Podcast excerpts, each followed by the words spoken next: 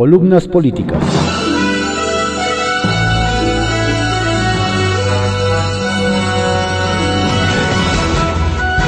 Continuamos con la audiosíntesis informativa de Adrián Ojeda Román, correspondiente a hoy lunes 15 de febrero de 2021. Vamos con algunas columnas políticas que se publican en portales informativos y diarios de circulación nacional. Solo digo lo que veo, por El que mira, que se publica en www.cconoticias.info. Pandemia electoral. ¿Recuerda usted cuando, en septiembre del año pasado, Andrés Manuel López Obrador nos salió con que, según él, en el peor momento tenemos al mejor gobierno? Cinco meses han pasado desde que el titular del Ejecutivo Federal acuñó esa mentada de madre para los mexicanos y seguimos no igual, sino peor. El 27 de febrero se cumplirá ya un año desde que se registró el primer contagio en México. Y el gobierno federal sigue no solo cruzado de brazos, sino que además tiene maniatados al resto de las autoridades locales y al empresariado. Aquí se hace solo lo que él diga, cuando él diga y como él diga. De lo contrario, puedes despedirte, así como ya lo han hecho varios exfuncionarios gubernamentales que hoy solo miran desde la butaca. Últimamente he escuchado a mucha gente de todos los estratos sociales, de los más diversos, de las más diversas labores, sorprendidos de la ineptitud y la indolencia con la que se ha manejado el asunto del coronavirus en México. Ya todos les dije lo mismo. A López Obrador solo le importa él mismo. En 2009, en el marco de la epidemia de la influenza AH1N1, el entonces Instituto Federal Electoral, hoy INE, estipuló una serie de lineamientos sanitarios para evitar la propagación de contagios. Adivine quién los pisoteó con singular alegría.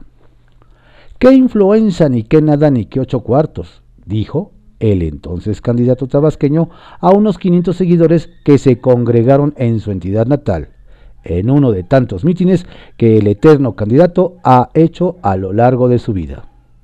No podemos olvidar que 2009 fue también un año electoral y también presidido por una crisis económica de dimensiones globales justo como ahora, con la que el entonces presidente Felipe Calderón quiso luchar y tampoco pudo, pero al menos lo intentó. Nuestro actual presidente ni puede ni intenta, simplemente espera que pase la tormenta por sí sola. No importa que ya tengamos el agua en el cuello. A lo que quiero llegar con todo esto, estimado lector, es destacar la rentabilidad política que tienen las crisis sanitarias. El uso electorero de las vacunas era algo que ya habíamos previsto, porque así es la clase política del color que se pinte, la misma porquería por todos lados, sin embargo, en 2009 había puestos de vacunación por todas partes. incluso puedo recordar que a mí me vacunaron en la escuela sin plataformas que se saturaran, sin rollos burocráticos, sin propaganda partidista. Ayer domingo 14 de febrero no se puso una sola vacuna en todo el país, un cero absoluto. Del 13 al 14 de febrero nadie fue vacunado. Y no lo digo yo, son las cifras que diariamente presentan en Palacio Nacional. Insisto, cero vacunados en 24 horas y no solo eso, durante la semana se aplicaron diariamente menos de 400 vacunas por día. Así, con esos pantalones azules, aseguran que para finales de marzo habrán vacunado a los casi 15 millones de adultos mayores de 60 años que viven en el país. Sí, ¿cómo no? López Obrador sigue diciendo que vamos muy bien. Yo solo digo lo que veo. Juego de cartas. Llegada. En los primeros minutos del domingo llegaron a México 870 mil vacunas procedentes de la India. No que llegando, llegando se bajan y se ponen, subsecretario López Gatel. Eso sí, Ebrard estaba muy contento recibiendo el cargamento. Misión cumplida, dicen. Prioridades. Mientras que en 2020, en plena pandemia, el sector salud registró un subejercicio superior a los 12 mil millones de pesos, el gasto para el Aeropuerto Internacional de Santa Lucía aumentó en 128%. Y para este año, la Cámara de Diputados otorgó al proyecto 21.315 millones de pesos, un aumento de 9.057 millones 800 mil pesos con respecto a lo gastado en 2020. Un dato. El aeropuerto de Texcoco iba a costar alrededor de 305 mil millones. ¿Y sabe qué? Seguimos esperando las pruebas de corrupción que inundaban el Naim. Austeridad selectiva. Pepenadores. Morena invitó a panistas relegados para candidaturas a diputados federales, gobernadores o alcaldes. Y algunos ya aceptaron. Javier Nava Palacios recibió la invitación para reelegirse como alcalde de la capital potosina y Víctor Fuentes fue invitado por la candidata de Morena, Clara Flores, a sumarse a su campaña. Aquí ofrezco disculpas a los pepenadores por compararlos con los políticos. Optimismo. Según el subgobernador del Banco de México, Gerardo Esquivel México aún podría soportar otros dos recortes en la tasa de interés en 2021 si la inflación se mantiene en línea con las expectativas. Nada más, no olvidemos, digo yo, que la gente está buscando ingresos desesperadamente. No vayan a provocar otra burbuja crediticia. Bitcoin.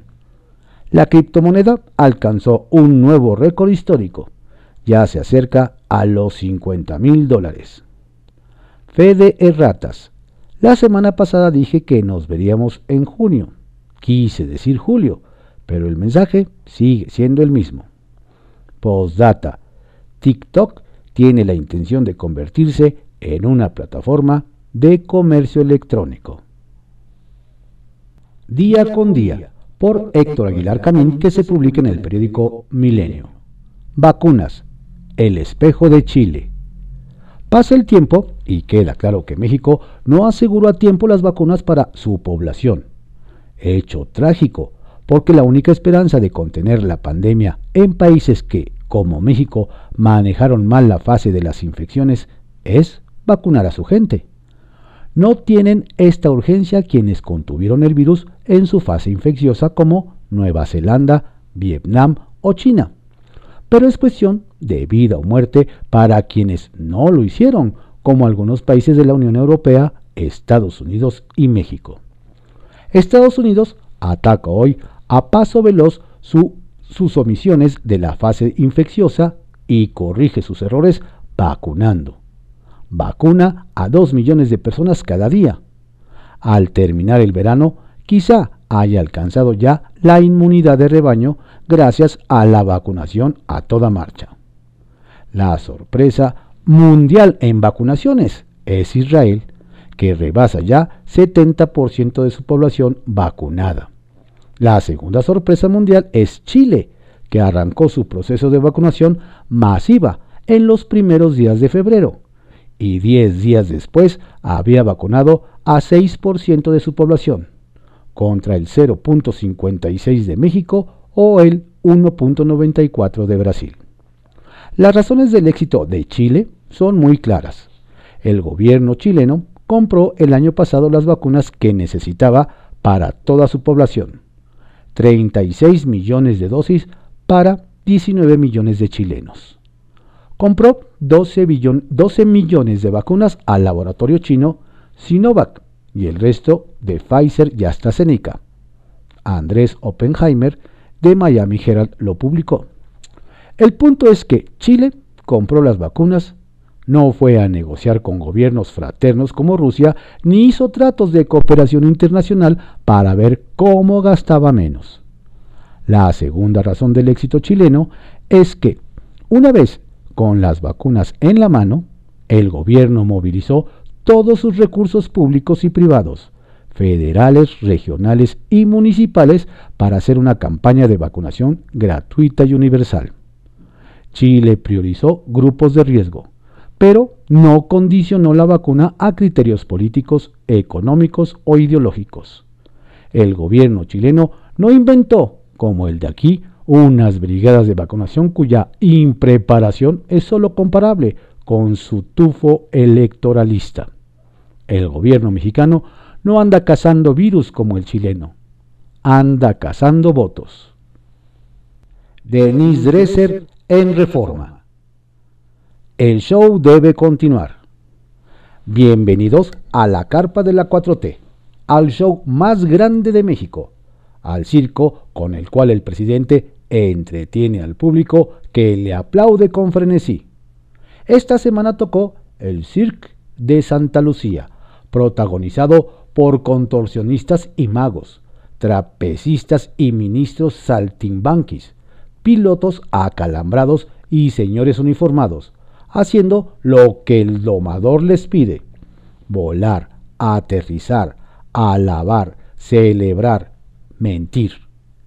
Contribuir al delirio del demagogo, vocablo proveniente del griego demos, pueblo, más agos, que literalmente significa líder del pueblo.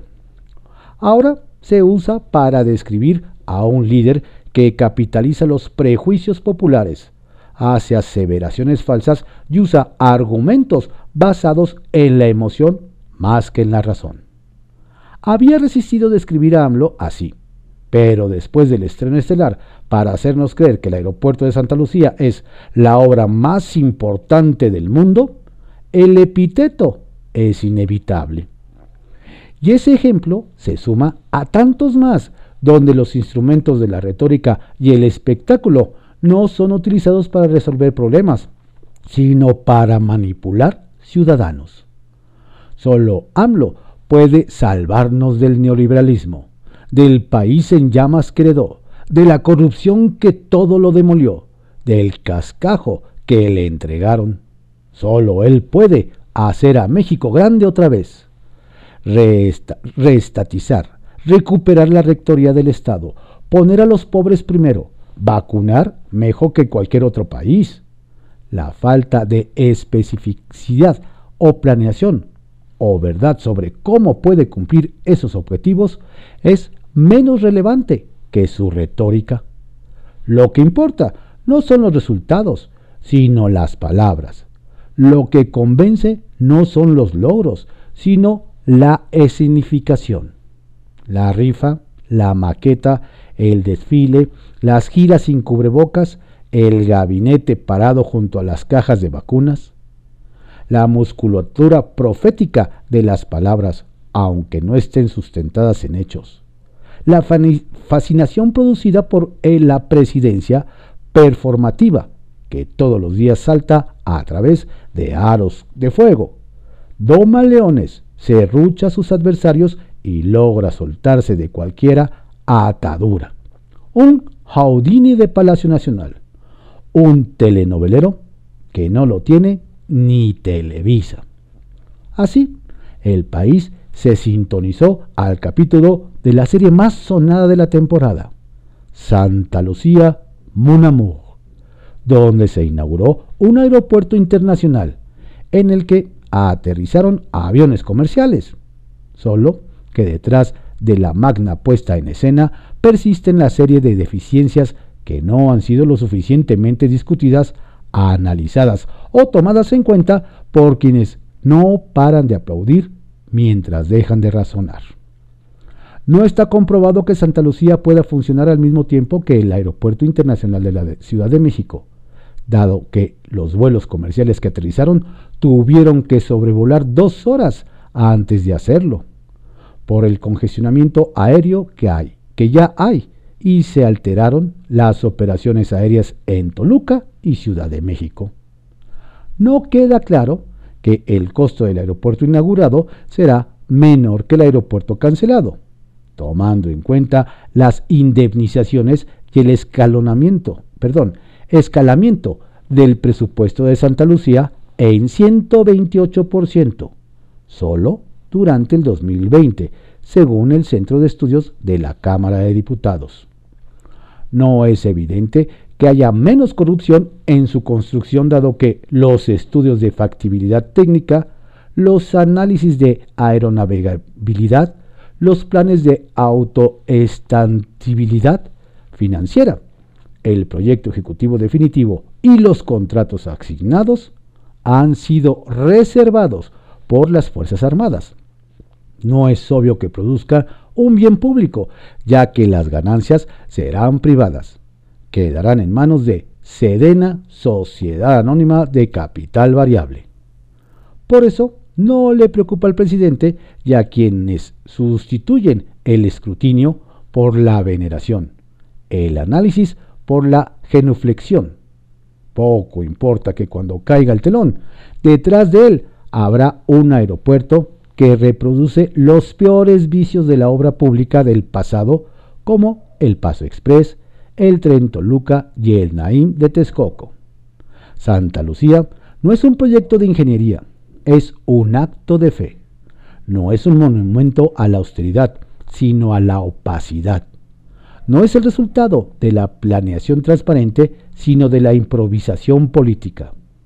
No se inaugura para resolver un problema de saturación, sino para satisfacer un imperativo de tetrialización. Y lo, lo mismo ocurre en el Plan Nacional de Vacunación, construido sobre el mito genial de las vacunas suficientes y edificado sobre criterios políticos, pero sin bases epidemiológicas. La verdad sustituida por la teatralidad, el espectáculo como una forma de poder y como una manera de pervertirlo. Sobremesa, por Lourdes Mendoza, que se publica en el periódico El Financiero. ¿Quién es el culpable? ¿Lozoya o la Fiscalía General de la República?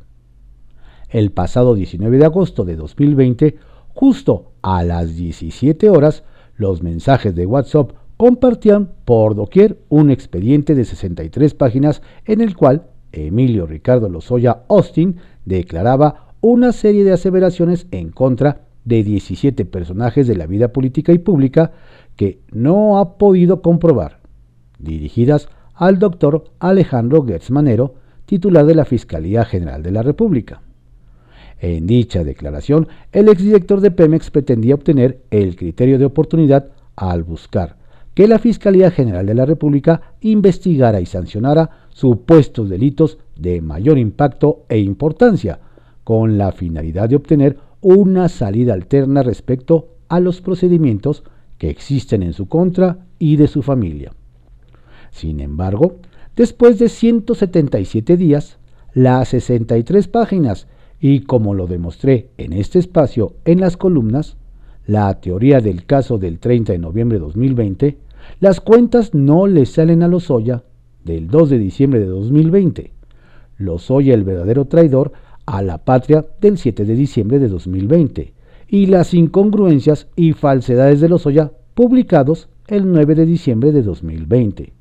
Parecerían más producto de la imaginación de un pésimo director de novelas o de un abogado apócrifo, pues hasta hoy no hay pruebas de sus dichos.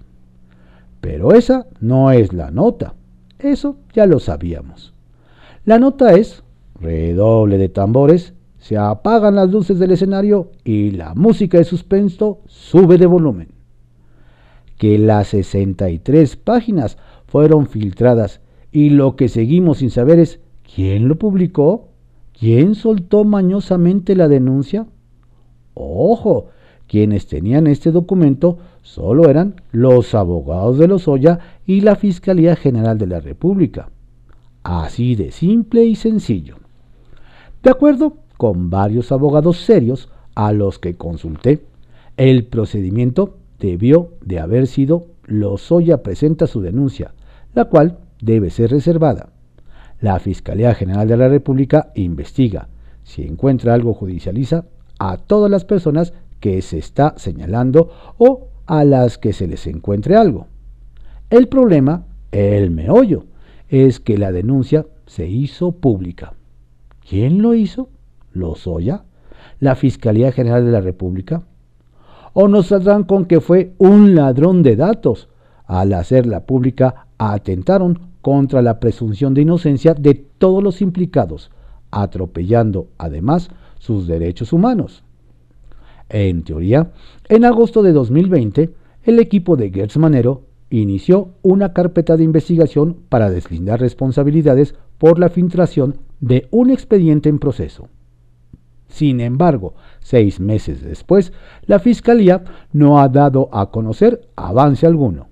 Bueno, ni media pista nos han dado de quién fue el pillo que roba expedientes, los hace PDF y los envía masivamente por redes sociales y WhatsApp. Los abogados consultados me sugieren pedirle al doctor Gertz Manero que no se quiebre la cabeza. Y tal cual sucedió cuando se ventiló la posible reforma al Código Nacional, que revisen los metadatos del expediente PDF de 63 páginas para saber de quién son, si lo cambiaron o no. Lo que pude comprobar, para que la autoridad le ponga tantitas ganas y realice una auditoría forense del equipo de cómputo de los funcionarios que tenían acceso a esta averiguación, déjenme decirles que trago de café o lo que mejor le venga en gana. La fecha, hora, creación y el sistema operativo del cual salió el PDF de la denuncia de los Oya es 2020 0819 1834 horas Mac OS X 10.13.6. ¿Qué óboles? ¿Cómo les quedó el ojo? En los hechos, y como ya lo escribí, se violó la presunción de inocencia de todas las personas que señaló Lozoya Austin, por lo que, lejos de investigar y judicializar el caso en las instancias adecuadas y conforme a la ley, se trata hasta hoy solo de un escándalo mediático, un circo sin precedentes de la 4T que llegó al extremo en las conferencias mañaneras del jueves 20 de agosto de 2020. Al cuestionarlo sobre el expediente que se filtró de 63 páginas, el presidente Andrés Manuel López Obrador afirmaba que la denuncia era grave, que de acuerdo a procedimientos legales debía llevarse bajo un proceso de transparencia y remató. Sería bueno que se conociera que todos los que tengan acceso a redes sociales puedan leerla. Expediente de 63 páginas reservado. Porque todos debemos estar informados sobre este tema. Que no haya ocultamiento de la información, que no se manipule, que no haya silencio, que se sepa todo, que se conozca la verdad. ¿Dónde duerme Lozoya? Nadie lo sabe. Lo que es un hecho es que Lozoya no ha podido aportar pruebas contundentes ni comprobar nada de la denuncia que interpuso. El tiempo pasa y lo único real es que avanzan en su contra y su familia acusaciones graves, como los casos del soborno de Odebrecht por 10.5 millones de dólares, enriquecimiento inexplicable y o el desvío de recursos. De hecho, Radio Pasillo asegura que la extradición de Alonso Ancira fue para bajarle dos rayitas a la memoria del circo de los Oya. Por no dejar, ojalá la Fiscalía General de la República se apure a decirnos quién lo filtró, pues si no, en una de esas, las 17 personas implicadas podrían constituirse como víctimas indirectas de la propia carpeta de investigación. Sí, en la de la filtración. ¿Se imaginan el macroescándalo? Fonatur, Tren Maya, les hablan. Sigo esperando que públicamente Alberto Lujambio aclare su papel en Fonatur, para saber si sus agresiones y falta de respeto son pro bono como asesor o cobras más por llevar la comunicación social. Rogelio Jiménez Pons, me imagino, que sí sabes que ningún funcionario público puede o debe hacer lo que hizo Lujambio. ¿O qué crees que dirán en CONAPRED o en la CNDH? Ahí seguro nada. ¿O Pedro Vaca como relator de la libertad de prensa en la OEA? Estrictamente personal, por Raimundo Palacio, que se publica en el periódico El Financiero. El nuevo cártel.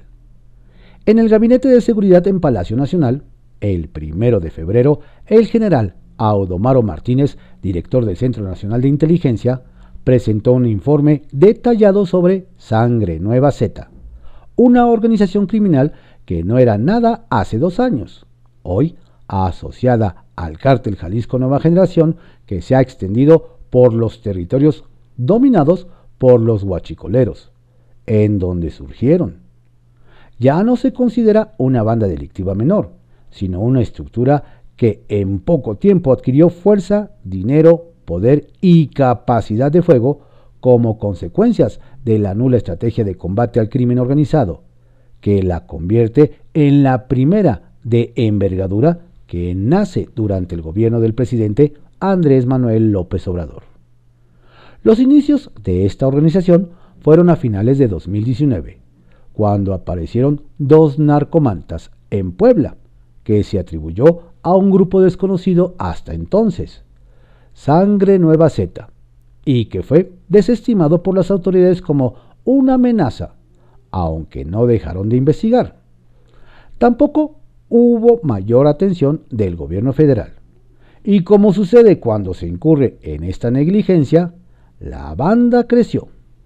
Poco más de dos años después, la Fiscalía General de la República detuvo a dos supuestos líderes de esa organización identificada como Jalit Cano, apodado el Mamer, y Juan Antonio González el Barbas, a quienes buscaban por los presuntos delitos de robo de hidrocarburos, extorsión, narcomenudeo y asalto a transporte.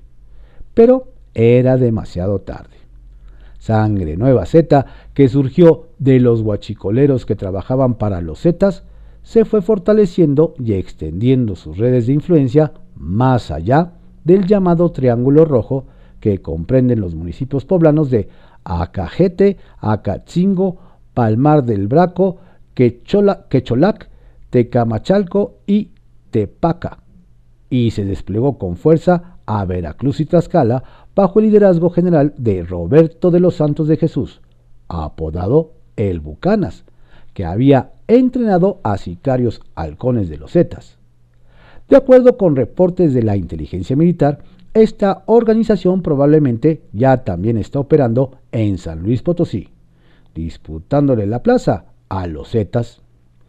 Desde que se empezó a convertir en un problema regional el robo de combustible en 2012, el Bucanas figuraba como el cabecilla de los delincuentes, sin que las autoridades federales actuaran en su contra.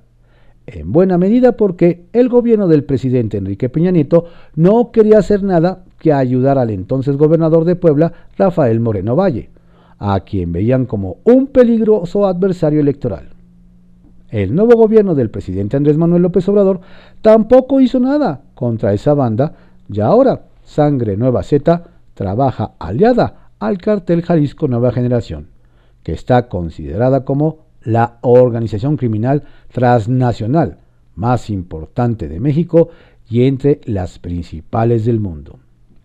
Sangre Nueva Z, que ha extendido su portafolio de crímenes al tráfico de cocaína, robo, secuestros y extorsión, pudo crecer porque la anunciada guerra contra el huachicoleo en diciembre de 2018 realmente no fue tal, sino que sirvió como un recurso político para ocultar el desabasto de gasolina provocada desde la transición por las decisiones equivocadas de quien asumió la dirección de Pemex, Octavio Romero Oropesa. El robo de combustible no se detuvo. En agosto del año pasado, información obtenida a través de transparencia dibujaba la otra cara del discurso oficial. El número de tomas clandestinas fue de 934 en ese mes, 113 más que en julio, de enero a agosto se registraron 6.739 perforaciones clandestinas. Hidalgo era donde se dio el mayor número de ellas, encabezando ese tipo de delitos el municipio de Cuautepec de Hinojosa, que hace frontera con Puebla. El estado con el segundo lugar en ese tipo de crimen. Pemex informó que el robo de combustibles se redujo en 2020 de 74 mil barriles diarios en diciembre de 2018 a 5.640, dos años después, sin mencionar el aumento en las tomas clandestinas que tuvo una tendencia al alza en la segunda parte del año pasado, ni explicar por qué no bajaron los niveles de ventas de gasolina legal en el país. Sin embargo, datos obtenidos por la prensa vía transparencia revelaron que hasta otoño del año pasado el robo de combustible se mantenía en los mismos niveles que durante el último año de la administración de Peña Nieto. Al finalizar 2020, Puebla, junto con Hidalgo, la Ciudad de México y Guanajuato, donde se concentran la infraestructura de distribución de Pemex, es donde mayor número de tomas clandestinas hubo. Los reportes de Jonathan Nácar y Luis León han documentado cómo el robo de combustible se convirtió en solo 15 años en uno de los negocios ilícitos más rentables, junto con el narcotráfico, el tráfico de armas y la trata, cometiéndose en la actualidad en 25 estados del país. Documentos internos de Pemex estiman que de cada toma clandestina se pueden extraer 119 mil litros por año, lo que genera ganancias ilícitas cada una superior a los 250 millones de pesos. Adicionalmente, el huachicoleo aumenta la incidencia criminal. Solo en Puebla, el número de delitos con homicidios, extorsiones, secuestros y robo en carreteras aumentó 540% durante ese lapso. Y los expedientes por extorsiones crecieron de 0 a 122 el encubrimiento del desabasto de gasolina, producto de la incompetencia del nuevo gobierno y del despido a rajatabla y sin análisis de personal con experiencia, produjo un combate al huachicol de palabra, que ocasionalmente ha vuelto a servir en la narrativa presidencial. Fuera del escenario que atiende a la opinión pública, la batalla la está perdiendo el gobierno ante los grupos criminales lo más claro para el público es que la violencia no se acabó en Guanajuato como prometía el exsecretario de Seguridad Alfonso Durazo cuando descabezaron al cartel de Santa Rosa de Lima. Lo que no se ha visto aún es lo que presentó el director de inteligencia civil en el gabinete de seguridad hace tres lunes, al mostrar el crecimiento de Sangre Nueva Z, el primer cártel que nació en el gobierno de López Obrador. Juegos de Poder, por Leo Zuckerman, que se publica en el periódico Excelsior. La arrogancia de lanzar y sostener a Salgado Macedonio. Morena, el partido del presidente López Obrador, lanzó a Félix Salgado Macedonio como su candidato a gobernador en Guerrero, a pesar de que cinco mujeres lo acusan de delitos sexuales. Como siempre alertó en este tipo de casos, Salgado Macedonio es inocente hasta que no se demuestre lo contrario. Sin embargo, por sus conexiones políticas, las autoridades no lo han investigado. Yo, desde luego, nunca votaría por él. Nunca. Me parece un candidato impresentable. Se trata del típico político machista que se siente por encima de la ley. Hace muchos años, siendo diputado, iba conduciendo ebrio su motocicleta por la Ciudad de México. Se paró a orinar en la vía pública. La policía lo agarró. El legislador trató de zafarse presumiendo su fuero. Acabó agarrándose a golpes con la autoridad. No le pasó nada. Llegó a ser presidente municipal de Acapulco. De acuerdo a varios periodistas especializados en crimen organizado durante su mandato. Fue cuando el narcotráfico creció exponencialmente en el Bello Puerto. El cártel de los Beltrán Leiva y del narcotraficante Edgar Valdés Villarreal, alias La Barbie, se apoderaron de la plaza. La violencia se desató convirtiendo a Acapulco en una de las ciudades más peligrosas del país. Como si esto no fuera suficiente para terminar con su carrera política, ahora nos enteramos de las acusaciones en contra de Salgado Macedonio por delitos sexuales. Cito a continuación el detallado recuento de Almudena Barragán en el país. ¿Cuántas mujeres tienen que ser violadas? Primero, el testimonio de Paulina. Se vino hacia mí sin decirme nada.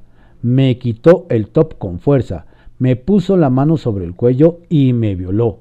Y con los pantalones abajo y todo sudoroso, buscó su cartera, sacó 100 pesos y me los aventó en la cara como si fuera basura. La víctima de 17 años de edad intentó denunciarlo en el Ministerio Público de su pueblo. No quisieron recibir su testimonio. ¿A ese señor quieres denunciar? No, ese señor es muy importante, tiene mucho poder. Mejor vete a casa con tu familia. Una segunda mujer asegura que en mayo de 2016 fue drogada y violada por el político cuando estaba en su casa. También afirma que su entonces jefe la chantajeó con enviarle a su esposo fotos íntimas que le había tomado y que los abusos continuaron y se volvieron más violentos. Siendo Salgado Macedonio alcalde de Acapulco, la entonces coordinadora de servicios públicos del ayuntamiento de Acapulco, Angelina Mercado Carvajal, lo denunció en 2007 por acoso sexual, abuso de autoridad, intimidación y falsa acusación. Cuarta víctima, Brenda. Estaba muy alcoholizado, me tomó de la cabeza, me agarró mis cabellos, apretó un poco y empezó a meter la lengua en mi boca. Yo le dije, Señor, no es correcto, esto no está bien y no le he hecho nada para que me falte el respeto. Me dijo, no pasa nada, no seas sangrona. Brenda presentó denuncia por violación en la Fiscalía de Guerrero. El exfiscal ha admitido que en el caso nunca llegó ante el juez porque el actual gobernador Héctor Astudillo del PRI le pidió en 2018 que no solicitara una orden de aprehensión contra Salgado Macedonio. Finalmente está Marxitania Ortega, su testimonio. Estaba ebrio y cuando se acercó a mí lo hizo de la peor manera, lasciva, con un abrazo impropio por decirlo menos. Tiene razón el presidente López Obrador al calificar las acusaciones contra Salgado Macedonio como partidistas y de temporada electoral. Hoy nos enteramos de estas historias porque seguramente los perdedores de la candidatura de Morena están filtrando a la prensa. Quieren que este partido baje a Salgado Macedonio para que algunos de ellos lo reemplacen. Sin embargo, Morena ha aguantado las presiones ratificando en varias ocasiones la candidatura del patán. Lo hacen al igual por lo que lo lanzaron, porque saben que a pesar de todo, el partido puede ganar la elección en junio. Y eso es lo único que les importa, el poder. Aunque paguen el costo de las críticas y protestas de un grupo de feministas, sobre todo en la Ciudad de México. Para Morena, Guerrero bien vale la ira feminista. Vaya arrogancia. La candidatura de Salgado Macedonio es una vergüenza, sobre todo para un partido que pretende la transformación del país. Cómo me encantaría que Morena perdiera la gubernatura en Guerrero como castigo por la pésima decisión de poner un presunto agresor sexual como su candidato. Que fueran los votantes quienes rechazaran al cavernícola. Eso sí, sería un cambio histórico del tamaño de los que presume López Obrador a diario.